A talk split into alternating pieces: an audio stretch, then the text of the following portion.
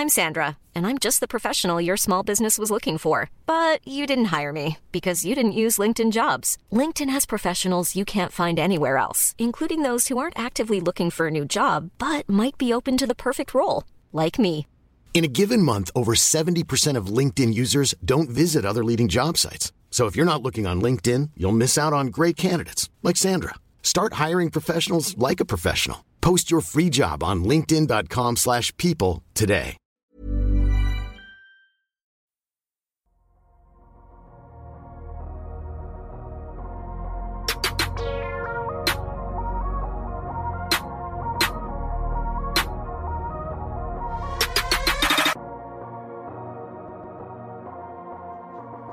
Salut à tous, très heureux de vous retrouver pour cette deuxième partie des 10 gros dossiers de l'intersaison.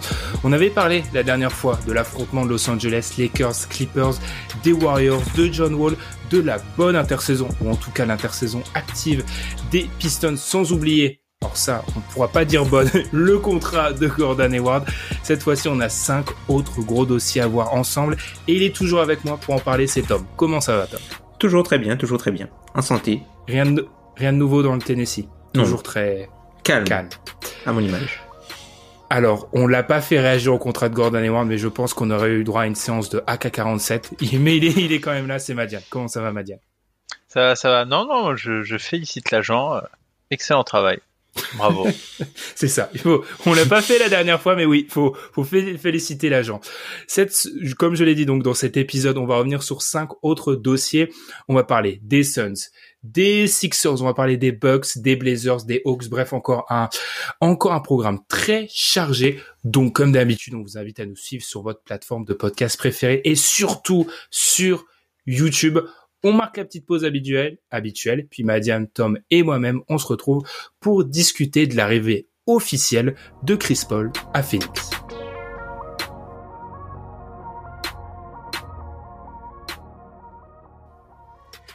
Chris Paul à Phoenix, c'est donc fait. On en avait parlé. C'était dans les tuyaux. C'était plus ou moins fait la dernière fois on enregistrait le podcast. Maintenant, c'est officiel. Chris Paul CP3 arrive donc du côté de l'Arizona. On a donc pu en parler moi et Madiane la dernière fois. Je vais donc commencer par toi, Tom. T'en penses quoi de l'arrivée du Point God avec Devin Booker du côté des Suns? Alors, je pense que dans un objectif cou- court-termiste, c'est très bien, puisque tu rajoutes un haut niveau de guard play en fait à cette équipe. Euh, voilà, avoir un gars comme Chris Paul, comme vous l'avez dit, ça va être excellent pour euh, Devin Booker et ça va être aussi excellent pour euh, DeAndre Ayton. Après, là où j'ai un petit bémol, c'est qu'en fait les les Suns, moi je les vois plus être dans la la meilleure version d'eux-mêmes d'ici trois ans. Et dans trois ans, je pense pas que euh, Chris Paul c'est un joueur qui pourra leur apporter la valeur dont ils ont besoin au, à, à la main. Donc, j'espère qu'ils vont trouver une solution alternative. Chris Paul est une très bonne solution à court terme, mais je trouve que euh, dans une vision à moyen long terme, peut-être avoir euh, euh, avoir euh, prendre prendre Fred VanVleet peut-être aurait été plus intéressant pour le moment où cette équipe serait euh, à son apogée. Voilà, c'est juste ça. Mais sinon, c'est pour moi, c'est une, c'est une excellente signature. Après, je trouve qu'ils auraient pas forcément dû donner un, un, un pic euh, au, au, à, à OK Pick. Je pense qu'ils auraient OK pas dû, je pense qu'ils auraient pas dû leur, leur en donner puisque par rapport au- à de salaire de Chris Paul, mais quand on prend le joueur, et ce sont, comme je vous le dis souvent, ce sont les joueurs qui sont sur le terrain et les Suns sont vraiment meilleurs avec Chris Paul. Euh, Enfin, leur niveau plafond est meilleur avec Chris Paul plutôt qu'avec Ricky Rubio. C'est vrai. Ok, pic. Hein, euh, C'était euh, la petite vanne que j'avais envoyée dans la dans la trame. euh, on devait parler d'Oklahoma City. Il y avait tellement de sujets, on, va pas le faire. Mais oui, ok, pic qui récupère absolument tous les choix de draft. C'est vrai, on en avait parlé, Madiane. On se demandait, il fallait mettre quoi pour un Chris Paul? Parce que Chris Paul a quand même 35 ans, il aura 36 la saison prochaine. Saison de son option joueur à 44 millions. Il va sûrement la prendre. Quoique, il a peut-être le même agent que Gordon Hayward. Non, c'est pas le cas, mais il, va sûrement la prendre. Mais c'est vrai qu'il y a, peut-être un décalage entre euh, la fin de carrière de, Chris Paul et l'ascension du côté des Suns. Mais de l'autre, c'est un top, c'est un mec qui était 15e de, du DH20, donc euh, il arrive et c'est le meilleur joueur de l'équipe. Oui, oui. Après, euh, bah, tout le monde a la mémoire courte en NBA. C'est-à-dire qu'il y a un an, c'est le pire contrat de la NBA. Bon, Gordon Hayward est passé entre temps. Euh, un an plus tard, euh, on envoie des pics pour le récupérer. Euh, moi, j'ai l'impression qu'il y a un, peu de mémoire courte. Euh, donc, c'est pas, il n'est pas passé du pire contrat au meilleur contrat. C'est une valeur terrain qui est sûre. Après, effectivement, au long terme, ce contrat, on sait qu'il est amené à devenir pourri parce que ben, il n'est pas éternel, Chris Paul. Euh, son intelligence de jeu fait que ça restera, à mon avis, un joueur qui pourra être décent, mais pas au niveau qu'on attend. Euh, moi, au Suns, ce que je vois, c'est que ils envoient Rubio, bon, ils envoient Oubre, mais ça, on l'abordera un peu après, euh, peut-être en évoquant leurs autres signatures. Mais en fait, c'est un, c'est un Rubio en mieux finalement. C'est-à-dire que c'est quelqu'un qui va t'appeler, qui va t'ajouter du playmaking, c'est un général de terrain. Rubio initiait beaucoup de leurs euh, offensives l'an passé, mais il avait un énorme défaut. Euh, Rubio, c'est offensivement, euh, lorsqu'il est laissé libre ou lorsqu'il a des shoots ouverts, il les met pas forcément. Là où je vais attendre un Chris Paul, en fait, on va pas le laisser. On va pas laisser Chris Paul, ça va libérer un peu plus les autres et ça va être extrêmement intéressant.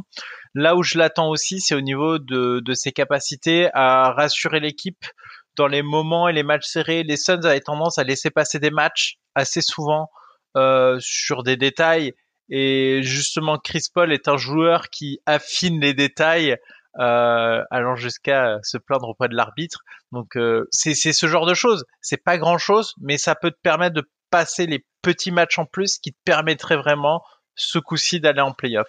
Donc c'est compliqué l'Ouest, mais c'est l'objectif, c'est que l'an prochain les Suns, pour moi, ils doivent ils doivent lutter pour les playoffs et ils doivent y être mm-hmm. s'ils atteignent leurs objectifs.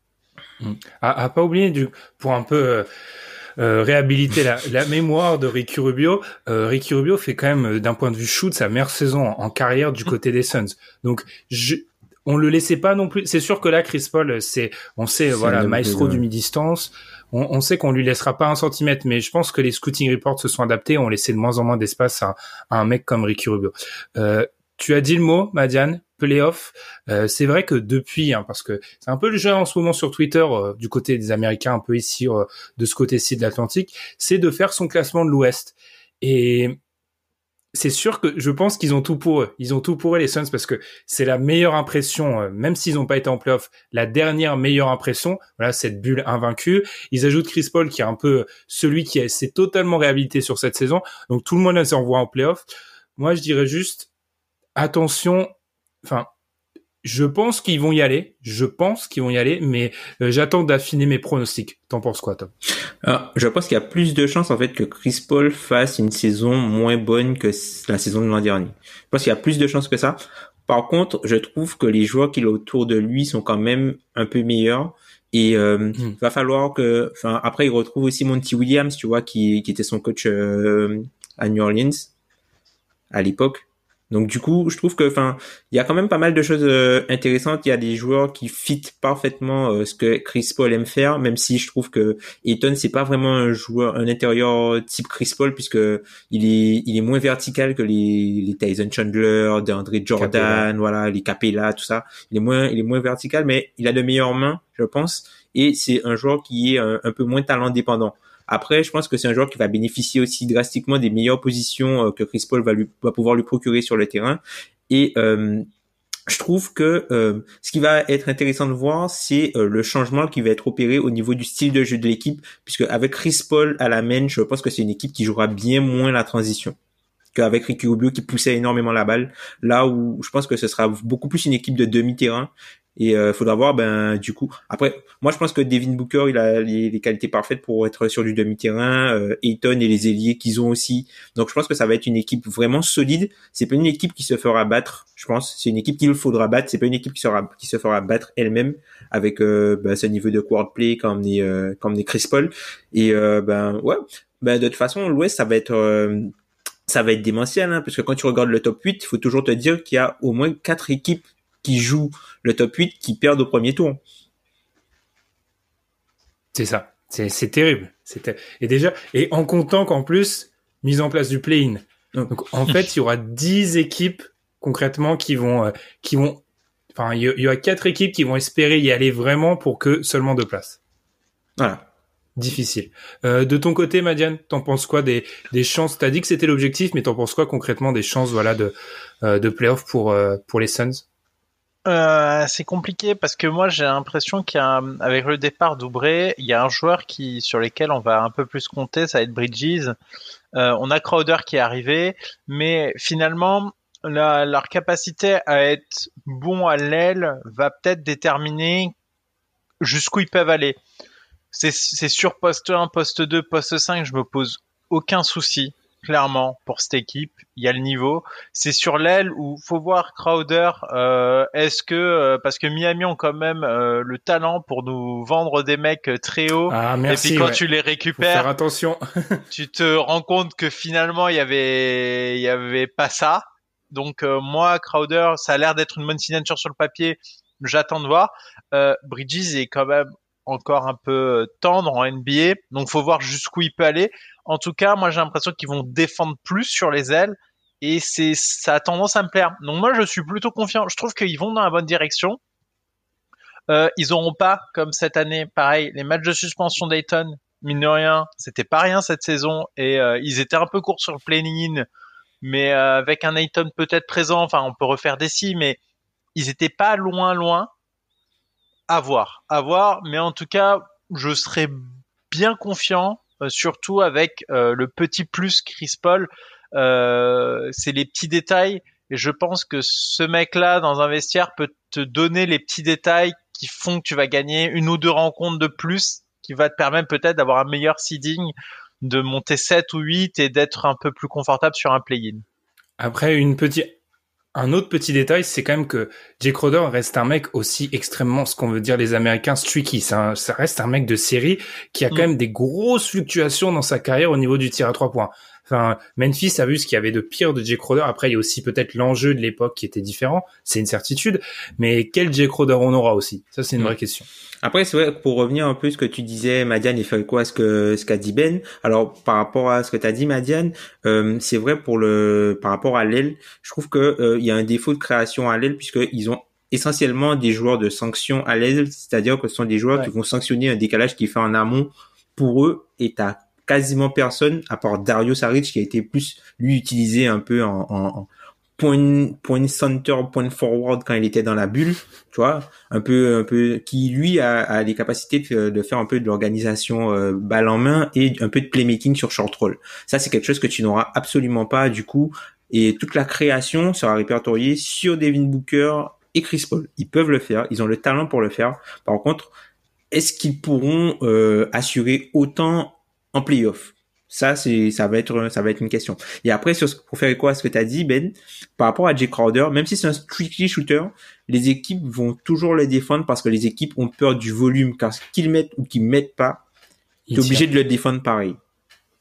T'es obligé mmh. de le défendre pareil. Parce que c'est, c'est un mec de volume. Et les équipes, elles vont mmh. plus avoir peur d'un mec qui a du volume que genre Jeremy Grant qui shoot à 40% sur deux tentatives, par exemple ou Tony Snell qui, mmh. qui, met, euh, qui a 40% mais il en prend un et demi par match par exemple. Après, ça, ça reste un problème si euh, il est dans une mauvaise passe et qu'il continue. Alors certes, on va le défendre, mais euh, sachant qu'il y a plus d'autres dangers, je pense que même euh, si Crowder est dans une grosse phase, tu préfères toujours avoir du Crowder que du Booker ou ce qu'il y a à côté.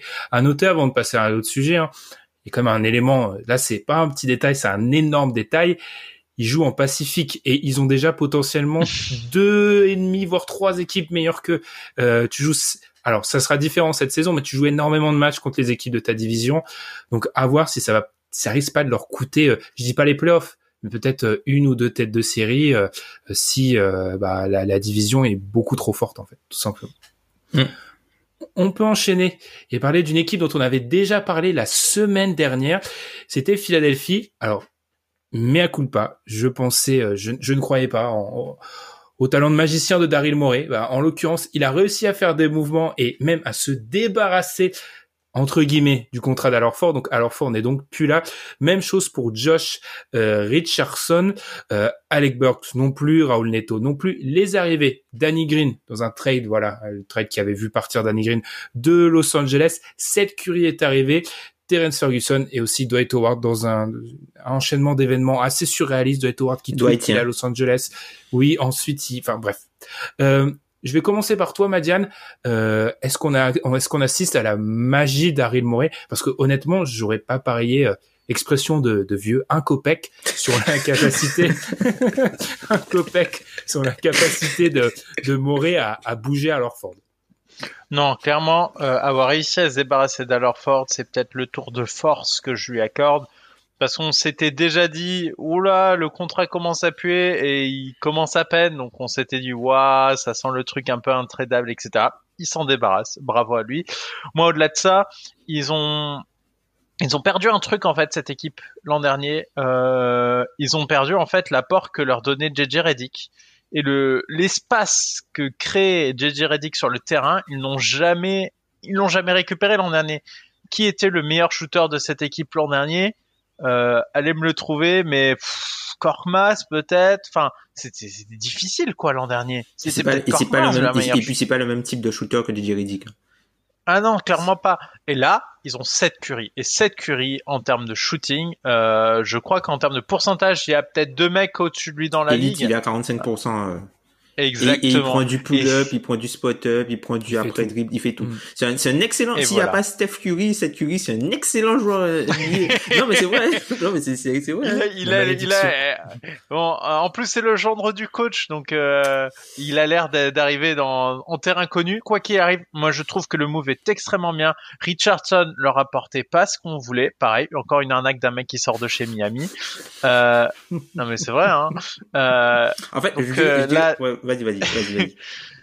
Donc là, euh, là, euh, pareil, Danny Green, on, on, on, le critique pour le tir qu'il met pas, mais moi je trouve que ça reste quand même. Il est bon quand même, Madiane, la saison dernière, Danny Green. Il est, il est, il est, mais moi, moi, moi je, je pense qu'on surestime les capacités en shoot de Danny Green depuis le titre des Spurs en 2014, depuis depuis 2015, c'est plus trop ça.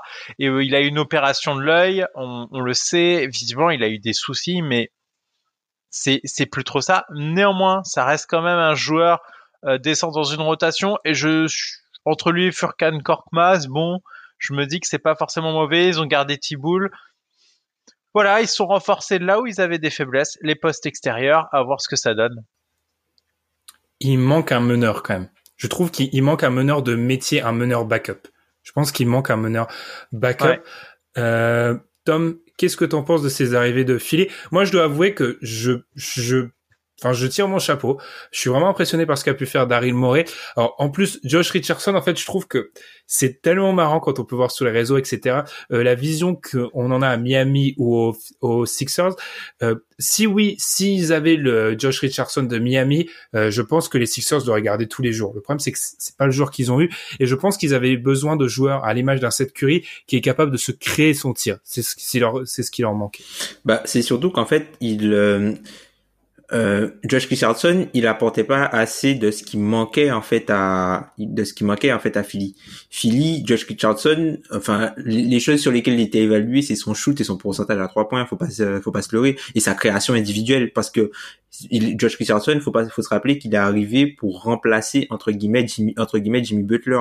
Donc ce que tu attends d'un mec que tu attends pour remplacer Jimmy Butler et ce que tu attends d'un mec qui était un role player à Miami, c'est pas pareil, tu vois, puisque à, à Miami il était vraiment dans une autre optique. Alors oui, il avait pas mal de responsabilités balle en main, mais il n'était pas seul à l'époque puisqu'il y avait Dragic, il y avait Winslow, enfin le point Winslow et tout ça. Donc je pense que ce que ce qu'attendaient les fans de, de Philly était euh, irréaliste par rapport euh, au niveau du joueur et par rapport aux déficiences qu'il y avait dans, dans leur équipe. Sinon, pour revenir sur les, transferts, cette Curry, je trouve que c'est, intéressant, c'est une bonne opération puisque cette Curry, il a aussi un contrat plus long que Josh Richardson.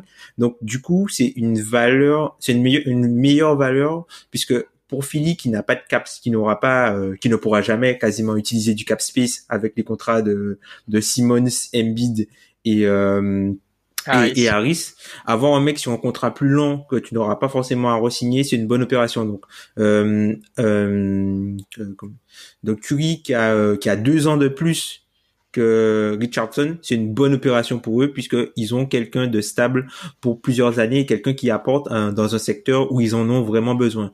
Pour Danny Green, on en a parlé un peu Ben. Moi, je trouve ça euh, totalement irréaliste que qu'ils aient dû envoyer qu'un seul pic franchement. Alors, c'est pas, c'est vraiment pas euh, par rapport à la valeur de c'est-à-dire que tu récup, tu, tu te débarrasses entre guillemets d'un gars que tu ne peux pas optimiser et qui sera jamais bon entre guillemets dans ton système pour récupérer quelqu'un à, un, à une position où tu as un trou et qui pourra jouer dans, dans ton closing five puisque voilà c'est ce qu'on va regarder dans ton closing five et en mm. plus tu économises environ 50 euh, millions entre la taxe et les contrats et tu t'envoies mm. juste un pic donc enfin moi je trouve en que c'est en fait, j'ai l'impression que on, on, juge les trades maintenant, on regarde juste euh, ah il y a eu combien de pics? Quand tu prends le mauvais contrat, t'as eu combien de pics en fait? On mm. c'est un peu la course au euh, c'est pas tellement la course au pic, c'est juste l'obsession du jugement vis-à-vis du, du choix de draft. Mm. Mm.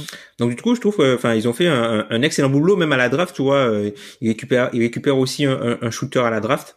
Donc, enfin, moi je trouve que c'est du bon boulot de la part de, c'est du, du, très bon boulot, je pense, de la part de Daryl Morey. Je suis assez d'accord avec vous. Euh, c'est ce que moi, quand j'ai vu ce trade là, puis l'arrivée de cette Curry, je vous envoie un message. C'est c'est le, fameux closing five, le 5 qui va terminer du côté des Sixers. C'est la première fois qu'un mec comme Ben Simmons aura autant de spacing autour de lui, parce qu'il aura euh, un Seth Curry, il aura un Danny Green, il aura Tobias Harris et Joel Embiid. Bon, Joel Embiid. Tobias Harris en 4 en 4 en plus. Mm. Enfin, il y a, euh, c'est c'est vraiment un, bon été du côté de Philly. Mm. Puis même si tu l'as dit, Tom, c'est vrai que euh, ils se, ils auront jamais de cap space à cause de voilà des, des contrats massifs euh, de leur big three si on peut appeler ça comme ça.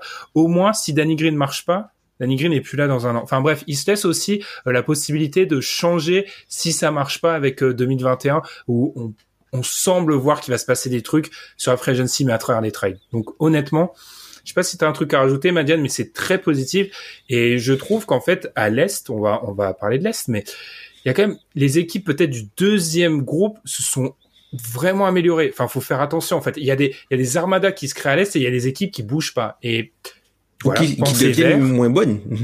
ouais, penser vert, ça peut être un problème en fait, parce que là, les Sixers ils sont là, ils sont bien meilleurs que euh, ceux qui sont sortis euh, en, en playoff. Non, clairement, et vraiment, Daryl Morey ne pouvait pas faire mieux. Je je vois pas ce qu'il peut faire mieux. Il avait besoin de shoot, il a du shoot et ils mm. se débarrassent d'Allerford. Tu, je vois pas. Mm. Ouais. Ok.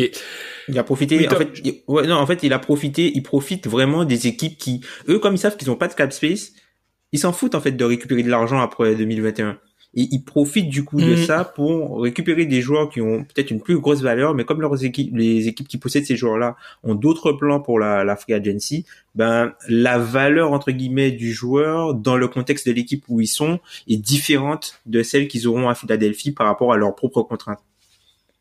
Hmm, totalement. Ils profitent vraiment de tout le monde est happé par 2021, ils en profitent. On va parler.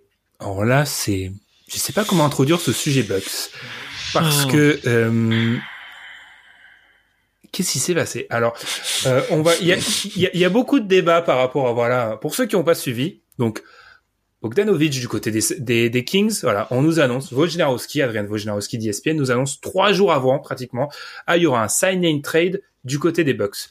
Bon, là, du côté de la ligue, euh, pétage de câble, parce que ça fait quand même plusieurs quelques années, ça fait quand même quelques années qu'on essaye, voilà, d'agiter les petits drapeaux. Les gars, essayer d'être plus discrets qu'en théorie, ils n'ont pas le droit de se parler. Euh, le trade est avorté. Et Bog, parce que visiblement Bogdanovic n'a jamais vraiment été mis au courant de la transaction. Euh, alors déjà, ça pose plein de questions. Qui sort l'info, etc. Bref, il y a, y a 15 000 questions. Euh, je vais commencer par euh, toi, Tom. Euh, moi, ce que je retiens juste, c'est que tu essayes de prolonger ton MVP et ton front office, que ça soit ça, ou même dans l'affaire Pat Connaughton, parce qu'il faut en parler aussi de ça, prouve que tes, dirigeants prouvent qu'ils n'ont aucune notion CBA et cap space.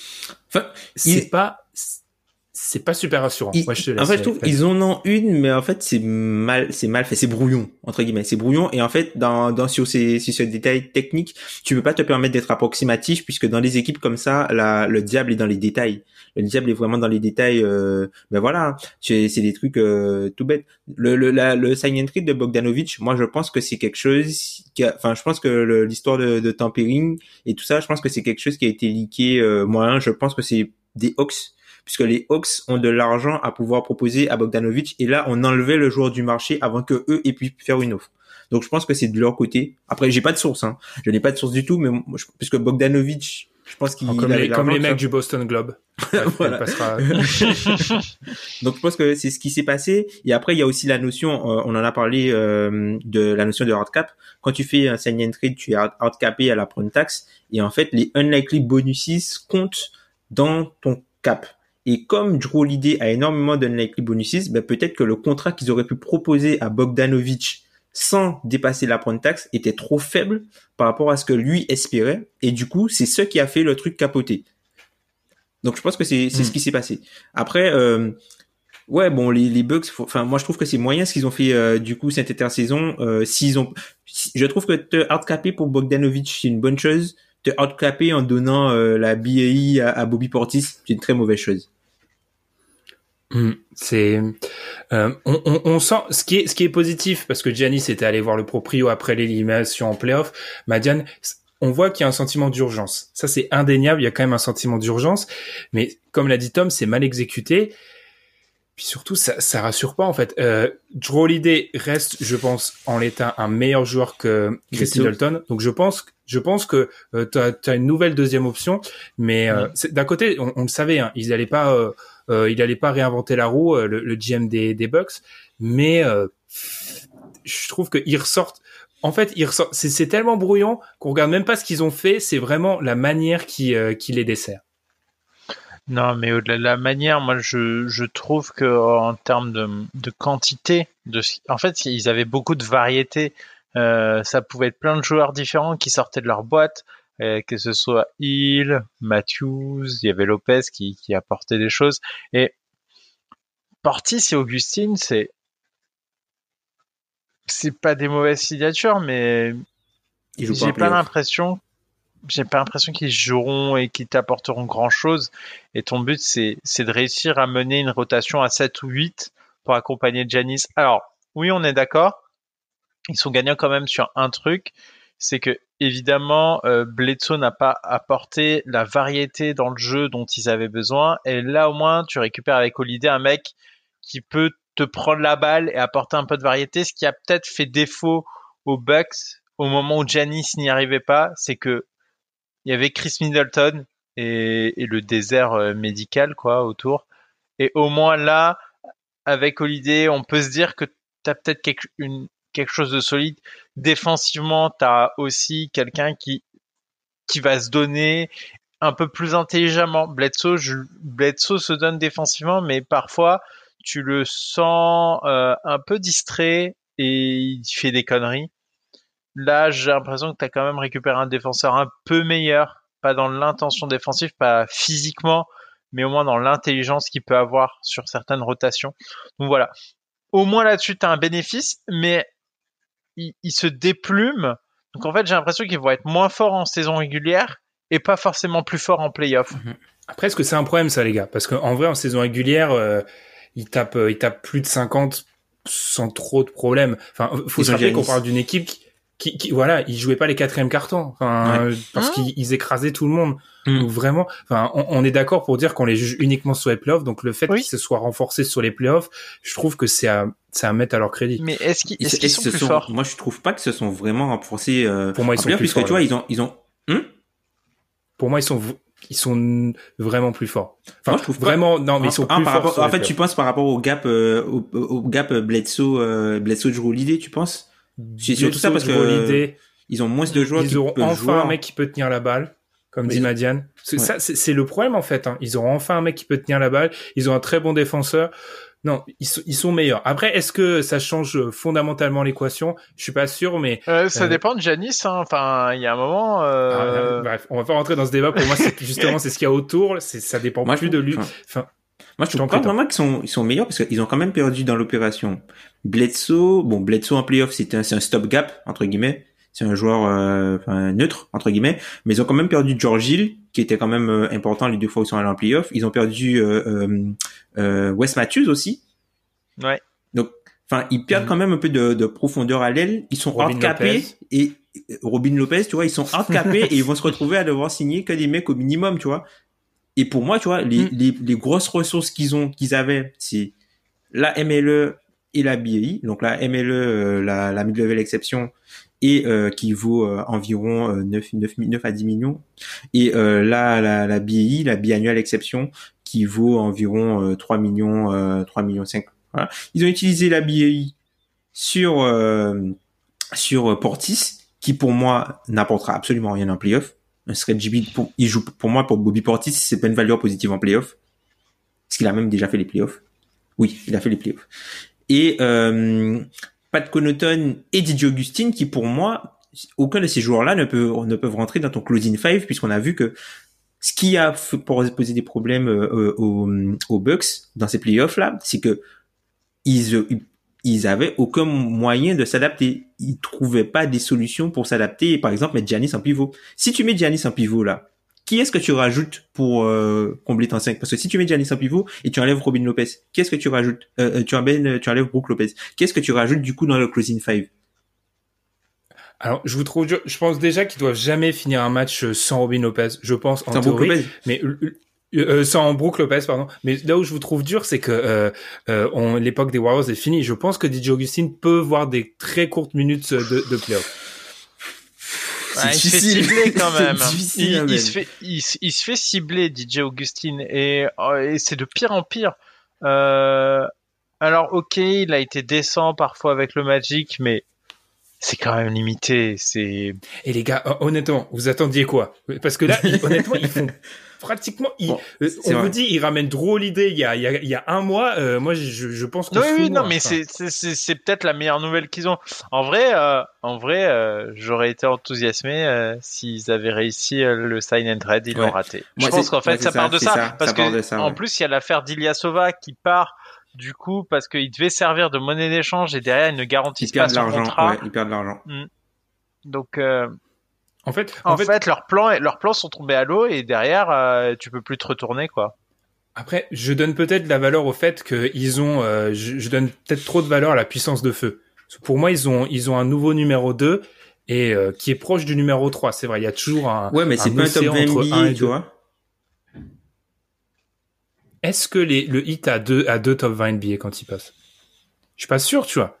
Ils ont, ils, ont, tu vois, les, les, Bam, euh, Bam, il est sérieux. Je hein. rappelle qu'aucun de vous l'a mis dans, dans, dans, son, dans son DH. Il y est presque. Donc, euh, tu vois, si t'as euh, 3 top 35, je suis pas sûr dans que le tu top, passes pas... Dans un top 5 Dans un top 5, je suis pas sûr. À l'Est, je suis pas sûr que tu, sur un malentendu, t'es pas euh, en finale de con, voire finale NBA. C'est vrai que ce que tu dis, c'est vrai que c'est à mettre en, en relation, c'est à relativiser du coup avec le, le niveau global du haut de l'Est qui pour moi s'est affaibli. Pour moi, Miami est moins fort avec toutes les aspirations mm. de Cal pour 2021.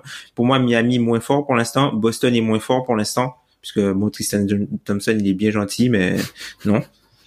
Euh, et euh, Toronto est moins fort, vraiment. Ouais. Mm. Bah, on, l'a dit, la, la seule équipe, euh, il y a l'énigme Nets, on sait euh, avec qui il y aura sur le terrain, on sait pas. Les Sixers sont plus forts, mais les, Sixers, et Indiana, ouais. bien mieux.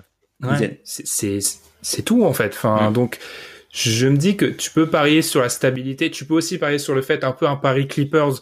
Tu, tu pourras difficilement faire pire niveau euh, parce qu'on parle d'une équipe qui s'est jamais Clippers Milwaukee on parle de deux équipes qui se sont jamais fait à la bulle donc à voir Mm. À, date, à date euh, vraiment, enfin moi je suis côté net. Euh, je me dis que si Kevin Durant et Kyrie Irving peuvent jouer à un très bon niveau, je suis bien là. Je suis très bien au vu de ce qui se passe à l'est. Mm, oui, mm, tout, le, tout le secret est dans le si cette phrase. C'est le gros. ah, ah non, mais en vrai, c'est l'énorme si. Hein. Moi, je je mm. parie pas, hein. je sais ça, pas. Ça a, ça a forcé aussi Budenholzer à, pousser ses joueurs à jouer plus de 30 minutes. Hein. Enfin. enfin, ouais, comme tu dis, enfin. Enfin. Là, il va pas, il va pas pouvoir, ou alors il, il aura l'audace de mettre 20, 20 minutes à Bobby Portis en playoff et, il, il, il, il, pointera à Pôle emploi. Après, alors, euh, les gars, on va pas respecter la, la trame là, parce que c'est plus logique peut-être de rester à l'Est. On a parlé un mm. peu du haut de l'Est. Allons du côté d'Atlanta, qui est, pour la deuxième année consécutive, la hype de l'Est. C'est un peu bizarre de dire ça, bref. Euh, il y a une espèce, il y a, voilà, il y a, il se crée quelque chose autour d'Atlanta. Euh, Atlanta qui a donc attiré Rajon Rondo, Chris Dunn, Danilo Gallinari, Tony Snell, ils ont juste perdu Dwayne Dedmon et Jeff Teague. Euh, et du cap space. je vois. et, euh, peut-être que d'ici d'ici à ce que d'ici à ce que euh, le, cet épisode sorte, Bogdanovic sera arrivé. Bref, euh, les gars, tout le monde les met en playoff. Euh, je suis pas super serein ou si sûr de ça. J'ai même vu, pour vous dire, j'ai même vu de l'avantage du j'ai même vu l'idée selon laquelle il se battrait pour l'avantage du terrain à l'Est. Oh là, euh, faut... Oui, personne n'est d'accord. Allez, Madiane, je, je, te laisse commencer. Faut, faut, faut se calmer. Ils ont rien dépendu. Ils ont été euh... offensivement, c'était sympa, c'était drôle, c'était marrant, mais c'était pas sérieux. Euh, en fait, c'était c'est une équipe qui, qui n'avait rien de sérieux l'an dernier et euh, ok, c'est sympa, mais euh, est-ce que vraiment, en rajoutant Gallinari et Rondo et Chris Dunn, euh, tu passes d'une équipe pas sérieuse du tout à, vraiment quelqu'un qui joue les playoffs À l'Est, on dit que tout est possible. Euh, la direction playoff, j'attends de voir. Hein. Il y a quand même des choses dans cette équipe qui doivent être stabilisées. Défensivement, tu peux pas te permettre d'être Enfin, tu peux tenter une Washington de cette année, c'est-à-dire euh, tout donner pour l'attaque et puis tant pis, euh, on verra bien, euh, on mettra plus de points que l'autre et on va gagner. Mais à part cette stratégie-là, qui a quand même ne t'emmène pas et de, en playoff de manière stable, il y a des choses à voir. Et c'est pas Gallinari, c'est pas Rondo, c'est pas Chris Dunn qui change la phase de l'équipe. Alors à la limite, si Bogda, et qui me disent tout pour l'attaque, il y a moyen que ça te fasse un 8-9 et que ça passe. Mais Bogdanovic a pris. Euh, il, se passe quoi avec Pour moi, Bogdanovic, c'est l'effet euh, miroir déformant euh, Bradley Bill. Quand un mec est disponible, on le voit beaucoup plus beau qu'il n'est. Enfin... Ah ben c'est le c'est le dernier des Mohicans là dans cette free agency donc euh... c'est pour ça dans une free agency pas bonne c'est le dernier disponible donc je trouve que je dis pas je pense qu'il peut avoir un impact même dans une équipe qui mm. qui joue le titre mais euh, il révolutionne pas, je pense, euh, les, les Hawks. Mais, non, mais il, les révolutionne pas, surtout pas défensivement. Donc en fait, s'il arrive, c'est un tout pour l'attaque et tu tentes comme Washington. Mais en vrai, euh, moi je trouve que ça manque de stabilité, de base défensive. Malgré ses signatures, je vois rien qui rend l'équipe euh, moins mauvaise défensivement. Et à partir du moment où tu es mauvais défensivement et que tu es l'une des pires défenses de la ligue, je vois pas ce que tu fais. Mmh, Tom, à noter aussi, hein, vu qu'on fait un, petit moment draft aussi, et ils ont drafté Oneka Okongu, qui aussi était un joueur qui avait beaucoup, qui était beaucoup apprécié hein, dans les cercles de, de fans NBA. Donc je pense qu'ils ont, ils ont beaucoup de profils qui sont appréciés. Donc ça, explique peut-être que ah, ils sont classés très haut par certains observateurs. Hum, hum. Bah après voilà les Hawks l'an dernier ils ont gagné 20 matchs hein, quand même faut le faut, faut le rappeler hein. Hum. c'est pas, ah non, c'est ça non mais c'est ça ils ont gagné 20 matchs après on me dira que 20 matchs c'est seulement euh, c'est seulement 5 euh, matchs de moins que les, les Wizards qui ont fini euh, qui étaient dans la bulle quoi enfin tu me diras qu'il y a voilà il y a pas il y a pas une, une, énorme différence donc je pense que ça ça va être des favoris pour le playing alors de là aller en playoff peut-être ça peut être une, une wildcard, mais euh, je pense que ça, ça va être des favoris pour le play-in. Mais en, tout cas, tu sens clairement que voilà, ils sont ils sont plus dans la même cour que Cleveland, Detroit, New York et Chicago. Ils sont peut-être au niveau, euh, tu vois, ils sont peut-être au niveau Orlando, Charlotte, Wizards. Et encore là, tu vois, et là, et là, on, on, est déjà dans, il y a une de ces équipes-là qui sera dans, en playoff, hein, les gars. Entre Orlando, Washington, Charlotte et les Hawks, il y a ils sont au-dessus de Charlotte Ils hmm? sont ils sont au-dessus de Charlotte. Ben, s'ils sont, moi, ben, s'ils sont au-dessus de Charlotte par exemple, ben t'as Orlando, Washington et les Hawks, t'as une de ces trois équipes là qui sera en playoff. Ou en, en fonction de ce que hmm. Toronto fait ou pas. Hmm. Donc tu vois, bon après on, on relativise avec le, le, niveau de l'est, hein.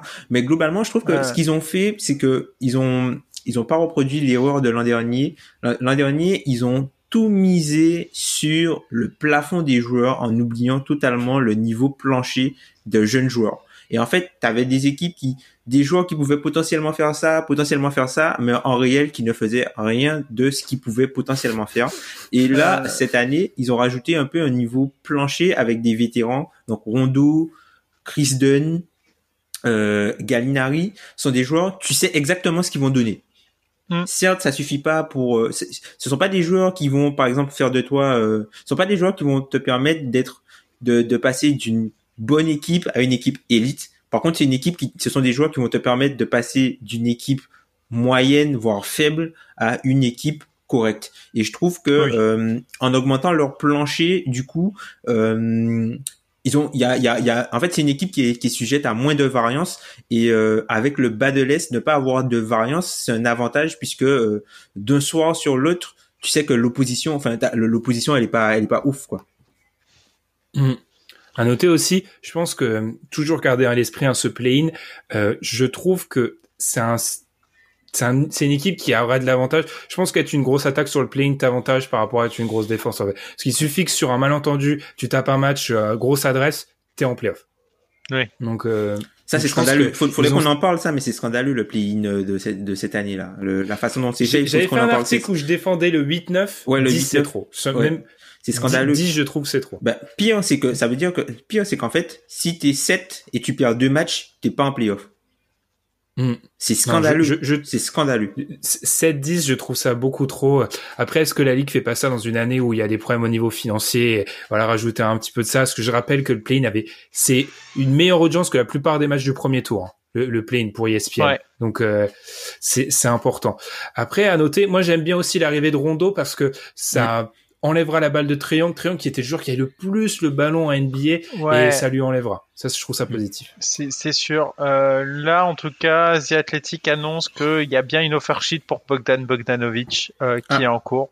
Bah voilà, c'est eux qui ont leaké. On va voir. est-ce que est-ce que ça batchera ou pas On verra. Mais, euh, il se peut qu'il se renforce encore un mm. tout petit peu plus. Et comme tu disais, Ben, Trey Young est l'un des meilleurs shooters de la ligue quand il euh, en catch and shoot et sur spot up. Le problème c'est qu'il en fait que trop peu, il en fait trop peu. Il en fait trop peu mm-hmm. parce qu'il a tout le temps la balle. Et en fait, tu vois, avoir des, des, des joueurs à côté, même, même Chris Dunn qui peut aussi tenir le ballon. Donc ça, ça, ça peut être intéressant. Et même euh, au niveau du, du front court, t'as plus les, gars, les gars ont commencé la saison avec euh, Alex Len, Alex Len, euh, c'est fini ça. Damien Jones. Alex Len, Damien Jones et Bruno Fernando c'est c'est pas pareil là. Là, tu vas commencer la saison mhm. avec Clint Capella. C'est pas pareil. Oui, c'est vrai. C'est vrai a l'arrivée de Clint. Avec, euh, avec John Collins aussi. John, ou c'est une année, c'est une année charnière pour John Collins aussi. Et en plus, il était absent 25 matchs. Lui aussi avait pris mhm. pour antidopage. Suspension. Donc, euh, pareil, ils vont l'avoir. Donc, mhm. il y, a, y, a, y, a, pas mal de petites choses en fait qui s'ajoutent à cette équipe qui feront qu'elle sera pas à 20 victoires. Ouais. Ils sont, ils sont, euh, L'avantage du terrain, c'est dans Flabad, mais Ouais, mais ils ont ils ont plus de ressources, c'est sûr. Mais euh, par contre, par rapport à la balle euh, dans les mains de Trey Young, j'ai du mal à envisager Rondo et Trey Young ensemble sur un terrain. Ah, ah. non, je pense en saison hein. régulière, je pense que ça à l'est. Ouais, mais tu, tu, défensivement, tu fais comment? Ouais, mais de toute façon avec Trey Young, après défensivement avec Trey Young, défensivement, tu parles pas défensivement avec Trey Young. Et puis on, va, on, va, être honnête, hein. c'est un des gros débats qui pose notamment euh, moi mm. et Alan qu'on salue chaleureusement. Mm. Euh, c'est un des gros débats. Euh, Young, c'est quoi en fait? Moi, pour moi, c'est en playoff que ça se pose. Saison régulière, euh, c'est pas une, c'est pas une question que je me pose. Mais c'est playoff, mm. bien sûr. Playoff, pour moi, c'est pas un 5 que tu peux, tu peux sortir. C'est un, un, problème. En fait, il y a un problème fonctionnel avec euh, Young du coup c'est quand tu regardes les hautes positions, c'est que c'est un joueur que tu peux difficilement cacher. C'est typiquement une équipe va faire du exactement ce qui s'est passé avec Lou Williams en playoff ou ce qui s'est passé avec Kemba Walker. Cible sur pick and roll, tu ramènes son joueur, boum, un contre un, débrouille-toi. c'est ce qui va se passer avec lui. Et en fait, le problème avec lui, c'est que tu peux pas mettre de système de défense en switch, puisque il peut garder personne. Il peut pas garder les meneurs, il peut pas garder les deux, il peut pas garder les trois. Tu, tu, peux le mettre sur personne. C'est ça. Donc lui, mmh. le truc c'est, euh, il faut que son niveau d'attaque soit tellement énorme. Il faut que son niveau d'attaque soit vraiment énorme pour du coup justifier que tu puisses le mettre, euh, qui, qui te soit pas péjo, qui soit pas, euh, euh comment dire, euh, négatif, trop négatif. Mmh. On a vu, regarde Kemba Walker. Au moment, c'était un joueur négatif pour Boston avec le box and one, les trucs, machin. Je crie pas avec toi. Je dis juste qu'il y a un moment, on oublie le. Je pense qu'on est tellement dans les stats, on oublie que le basket c'est un sport de taille et qu'être petit c'est un problème. C'est un problème en fait. Itinérant. petit. C'est c'est c'est un vrai problème. Et c'était c'est le débat qu'on a tout le temps. Moi. Je dis tout le temps. Prenez le cas de Chris Paul. Chris Paul est élite partout en fait. Hein. Chris Paul il est partout pour rester sur le terrain avec cette taille là. Donc très long, imaginez le niveau qu'il doit avoir, qu'il va devoir avoir offensivement pour rester sur le terrain dans des grosses confrontations de playoffs sans être ciblé constamment. Enfin, bref.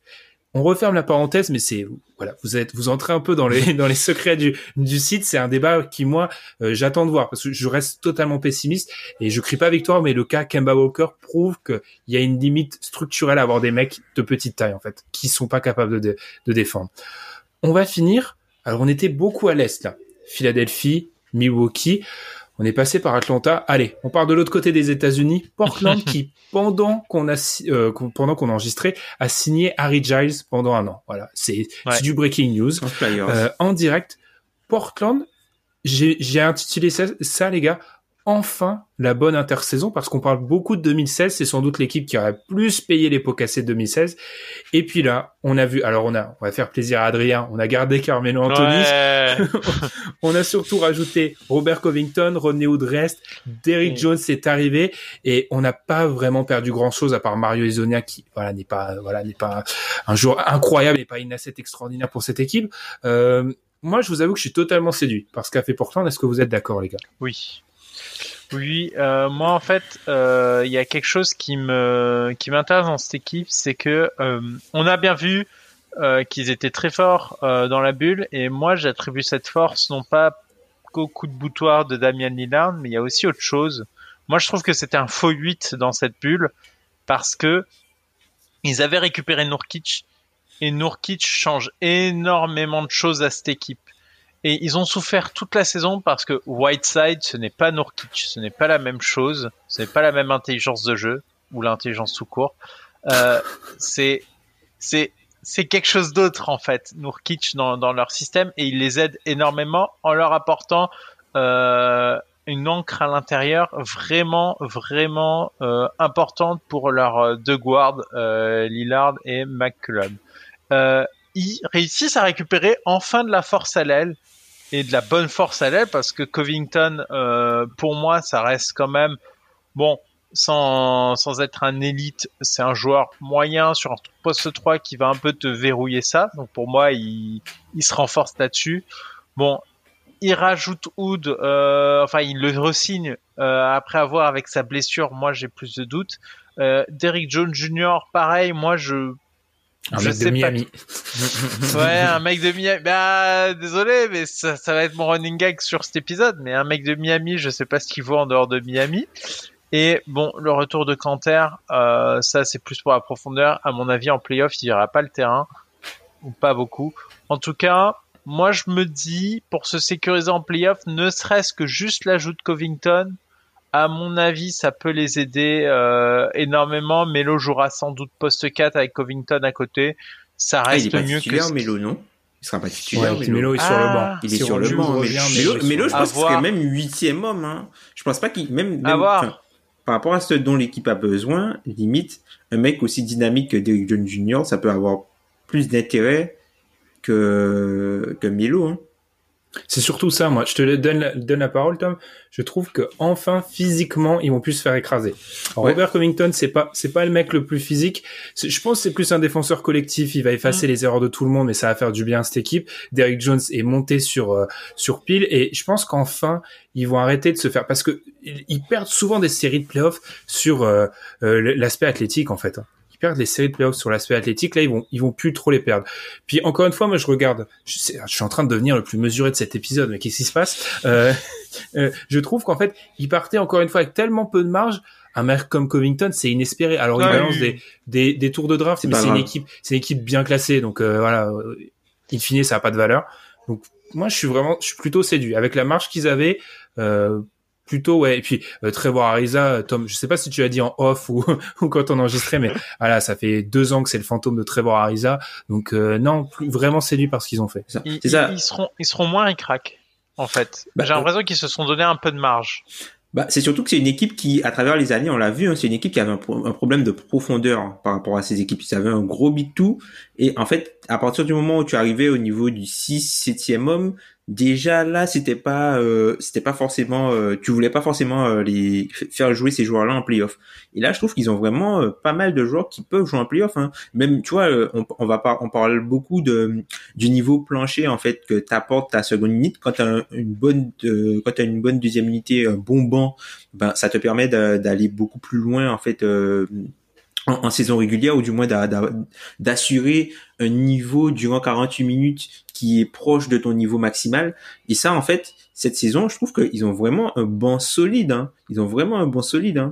Quand mm. tu prends, enfin, Rodney Hood, après, faut voir euh, comment il revient, puisque voilà. Mais c'est des gars sur un banc. Rodney Hood, Ines Canter, Carmelo Anthony, Derrick John Jr., euh, euh, Gary Trent.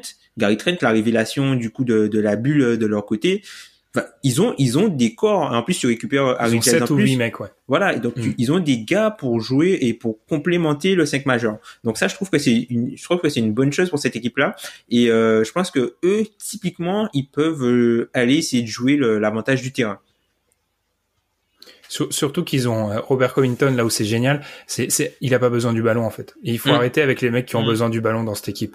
Et là, il a pas besoin du ballon, Robert Covington. Donc non, je suis d'accord. Après, c'est sûr que l'avantage du terrain à l'Ouest va falloir aller le chercher quand même parce que c'est un peu, c'est un peu la guerre. C'est la jungle. J'avais utilisé ça, c'est Guantanamo. Vraiment, c'est compliqué, mais à voir. Non, moi, moi, je suis vraiment séduit et je pense aussi, je suis en train de me faire leur 5. On parle beaucoup du 5 qui termine un match. Mhm. C'est un, ça fait longtemps qu'ils en ont pas eu un où le joueur le moins bon est pas vraiment, euh, en gros, c'est pas une cible, quoi. Ouais, c'est ça. Encore faut-il qu'ils ne finissent pas avec Melo. C'est ça. Parce que ça, ça peut aussi là, on- être, euh, ça peut aussi, ça aussi, ça peut aussi être un problème par rapport à la stature du joueur dans l'effectif, comment il est regardé par les autres. Euh, Mhm. Tu vois, est-ce que tu, est-ce que tu vas pas, est-ce que le coach aura peut-être pas plus tendance à faire confiance aux professionnels qui Carmelo Anthony, par exemple, même s'il est moins bon, euh, peut-être euh, sur une sur une fin de match, il sera peut-être moins adapté puisque euh, ce qu'il peut apporter lui est déjà apporté en grande partie par CJ McCollum et aussi Damian Lillard. Et est-ce que du coup la, Lillard et McCollum vont permettre à Terry de coacher et à mettre Carmelo Anthony sur le banc dans les fins de match? Ouais. Euh, Il y, a, y a aussi autre chose à, à voir par rapport à tout ça, c'est par rapport au banc. Euh, Trent Junior, comment tu vas l'utiliser sur ton banc? Parce que c'est un peu la révélation de la bulle. Ouais. Euh, moi, je pense qu'effectivement, il a pas sa. Enfin, s'il veut avoir euh, ses ballons, je pense qu'il a pas sa place dans le 5. Et du coup, euh, ils vont quand même avoir un banc où euh, il va falloir voir qui va, va. En fait, je trouve que ça manque d'un meneur. Honnêtement d'un gars qui peut qui peut faire du, du playmaking sur le banc. J'ai quand même du mal à, à voir parce que que ce soit où Trent, va y avoir Melo peut-être du coup. Il y a saison il y a fais- il y a, il y a Anthony Simon, il y a plus en saison régulière, comme dit, comme allait dire Ben, je pense que tu peux, tu peux, tu, tu peux, ouais, t'alternes et puis tu fais du, tu fais du staggering, tu vois, tu peux avoir un 5 avec, euh, un, un- quand tu, les, les, mo- les minutes où, euh, par exemple, si- où CJ McCollum et Damien Lillard ne sont pas ensemble sur le terrain, il y a toujours, il y en a toujours un des deux qui est là, en fait. Ouais, c'est ça. T'a- T'alternes constamment, en fait. Oui, oui, t'alternes. hein. Mais ce- c'est quand même, euh, je trouve que c'est ça manque. Enfin, Je pour moi, tu vois, énormément à- à- sur les deux. en comparaison, pour moi, c'est plus un problème pour Philly que, que Bo- Oui, Portland. non, mais Philly Ouais. c'est encore pire. Hmm. Mais tu vois, pour moi, eux, ils ont une meilleure. En fait, le, le truc, c'est qu'on juge Portland dans le prisme de ce qu'était l'Est il y a deux ans. Mais pour moi, l'équipe qu'ils ont là, elle est meilleure que l'équipe qu'ils avaient quand ils sont allés en finale de conf. hein. Ouais, ouais. Oui. Hmm. Bah, Et ils sauf- sont allés en finale de ça. con, c'était bizarre. Ouais, et sauf que l'équipe qui, les, les équipes qui sont au-dessus d'eux sont moins bonnes que les équipes qui sont présentes actuellement, que celles qu'il y avait il y a deux ans. hein. Elles sont plus nombreuses. Mais elles sont moins bonnes. À voir. Est-ce qu'ils sont euh, moi, moi, je regarde euh, Portland. Moi, je regarde par rapport à Utah. Moi, j'ai l'impression que c'est un peu ces eaux-là qui vont peut-être se jouer. Est-ce qu'ils sont au niveau de Utah ou pas tout à fait? Ils sont quasiment Ils sont au niveau meilleurs que- d'Utah. Ils sont, moi, je trouve, je trouve qu'ils sont quasiment au niveau d'Utah parce que Utah, ils ont un gros neuf maintenant. Hmm. Ils ont un gros neuf majeur. Et quand tu regardes bien, c'est Denver. Ils sont moins bons. Ouais. Ils sont bons. sont-. Et Utah, Utah, on, on devait parler de Utah, on l'a pas fait parce qu'il fallait choisir des sujets, il y en avait pas trois heures. Euh, moi, je, je trouve l'intersaison Utah, en fait, ils solidifient ce qu'ils sont, mais les problèmes restent les mêmes en fait Oui. à Utah Oui. fondamentalement. C'est ça En le fait, ils partent du prin- en fait, je pense qu'ils partent du principe qu'ils n'ont pas pu vraiment jouer leur chance euh, cette année, mais je pense que c'est une erreur. D'ailleurs, euh, pendant qu'on parle de ça, euh, Donovan Mitchell vient de prendre Ouais. son extension max. Euh, voilà, je, je le glissais volontairement, mais euh, je je suis pas convaincu. Tu vois, en fait, encore une fois, on parle de niveau maximum, niveau minimum. Euh, le niveau maximum des Portland, il est bien meilleur, tout simplement parce qu'ils ont Oui. le ils ont le meilleur joueur C'est le meilleur. et je trouve qu'ils sont plus adaptés à plus de match-up que Utah. Ouais, mais tu- Utah restera une équipe qui dépendante du match-up. Après, je- Robert Covington, faut pas non plus le voir trop beau, hein, mais Ouais. je suis depuis Tom, je me faisais la réflexion depuis qu'on a commencé le podcast. Nous, euh, tous les ans, on disait ah mais il manque quelqu'un à l'aile, il manque quelqu'un à l'aile. Alors c'est pas Paul George, Robert Covington, mais au moins, au moins c'est un mec que tu peux mettre et tu fermes pas les yeux quand il est sur le terrain. C'est ça, clairement. Et c'est un joueur qui est respecté par son adresse, même si euh, son adresse est fluctuante, un peu le, le, le, le syndrome J. Crowder, hein. même si c'est un mec qui est Mhm. respecté pour son tir de loin et qui défensivement, lui, alors certes, ça va pas être ton ton wing stopper, tu vois, c'est pas euh, le mec euh, qui va stopper euh, les gros ailiers. Par contre, c'est un- par rapport à ce qu'ils avaient eux, ça a rien à voir. Ah oui. ça a rien à voir. Ah oui, non, non, c'est, c'est, c'est un, an- enfin, ils étaient décimés à cet endroit-là, ça fait plusieurs saisons. Ken Mm. Bazemore, Ariza, ça- enfin voilà quoi, là il y a plus Ils ont tout essayé. Aminou, voilà, enfin c'est pas pareil, c'est pas pareil. Pour moi ça, ça change diamétralement euh, le, le niveau Ouais. plafond de, de cette équipe-là. Et, et, et, et Nurkic nous a rassurés, en plus avec son retour. C'est pour ça, ils ont joué sans Nurkic jusqu'à la bulle. Là, là, on est rassuré sur son niveau. Euh, et euh, je me dis que euh, c'est aussi un jou- enfin euh, c'est un asset en plus en fait qu'ils auront cette, cette année donc oui euh, ils sont bien plus forts et moi je les trouvais vraiment en faux 8 l'an dernier. Pour moi c'était pas la huitième équipe au vu de la forme et au vu de comment ils étaient à voir euh, à voir cette saison mais j'ai pas l'impression qu'ils seront aussi ric-rac qu'ils l'ont été cette année Après faut encore encore faut-il ouais encore faut-il que Lillard soit reste aussi incandescent hein, parce que ah c'est oui ça en fait. C'est, c'est, c'est- ça reste des équipes qui quand même, euh, ça me fait un peu, encore une fois pour faire le, le rapprochement avec les, les Bucks, ça reste des équipes qui tirent quand même beaucoup la corde sur leurs meilleurs joueurs en fait, hein, parce que leur niveau, ils, ils dépendent tellement de, que leur meilleur joueur soit un tou- que Lillard reste un top 10 du, du DH20. Vous avez remarqué, hein, je mets le DH20 dans tous les épisodes. c'est ce que je pense. Euh, c'est, euh, il faut, il faut que Lillard reste un top 10. Après, il y a quand même, euh, il y a l'historique qui parle, qui va de son côté, donc. Euh, moi, moi, je parie sur le premier match de, de Lillard sur euh, notre ami du premier pick de la draft euh, qui s'est amusé à faire une interview où il a parlé de lui. Je sens que ça va mal, mal se passer cette affaire. je pense que son premier match NBA, il va pas aimer. Oh, ok, c'est là-dessus. En parlant justement, en, en parlant des, des Bucks, oui, vous allez vraiment deviner à quelle heure on a enregistré cette émission, parce que Torrey Craig et arrive du côté des Bucks, ce qui est Ah. une rotation qui pourra peut-être jouer Être en, dans leur closing fight. Ouais. Ouais, ça ça c'est intéressant. fight. Ouais, ça c'est intéressant. ou même en playoff. Enfin, un, un mec qui pourra surjouer en playoff. Voilà, c'est. Ouais, ça c'est intéressant. même si, même si, peut-être pour les auditeurs, on dit jouer en playoff. Euh, honnêtement, je pense que quand ton premier tour, c'est pas d'insulte parce qu'ils ont eu du mal, mais quand ton premier tour c'est Orlando, les joueurs qui sont éliminés de l'équipe, il y en a pas beaucoup en fait. C'est après quand tu montes en échelon, bien sûr, ça, voilà, c'est comme un peu une étape euh, au Tour C'est de ça. France, le peloton s'effrite, mais euh, au début de la montagne, il y a quand même beaucoup de gens qui peuvent qui peuvent jouer. Ouais, c'est ça.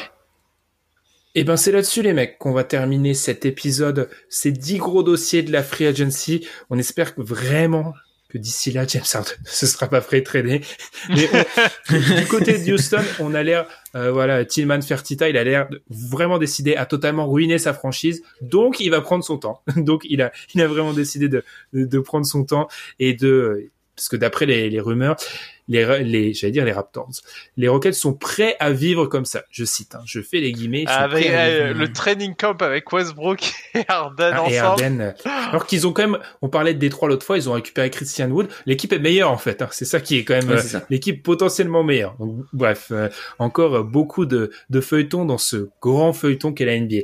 Et ben les gars, c'était un plaisir d'être avec vous. On rappelle aux auditeurs, voilà, de nous suivre sur les plateformes de podcast, de nous suivre bien évidemment sur YouTube, de nous suivre sur Twitter, le compte @dunkebdo, les comptes perso de tous les intervenants. Nous, on va marquer une pause. On va prendre quelques jours pour respirer parce qu'il s'est passé beaucoup de choses à intégrer. Puis on va réfléchir petit à petit au preview parce que messieurs, dans un mois, à ce moment-là, la saison aura repris. Ce qui est quand même vite. complètement incroyable. Ah voilà. ah voilà. Et ben du coup, on vous C'est souhaite une très bonne semaine à tous et on vous dit à la semaine prochaine. Salut. Tchuss. Salut.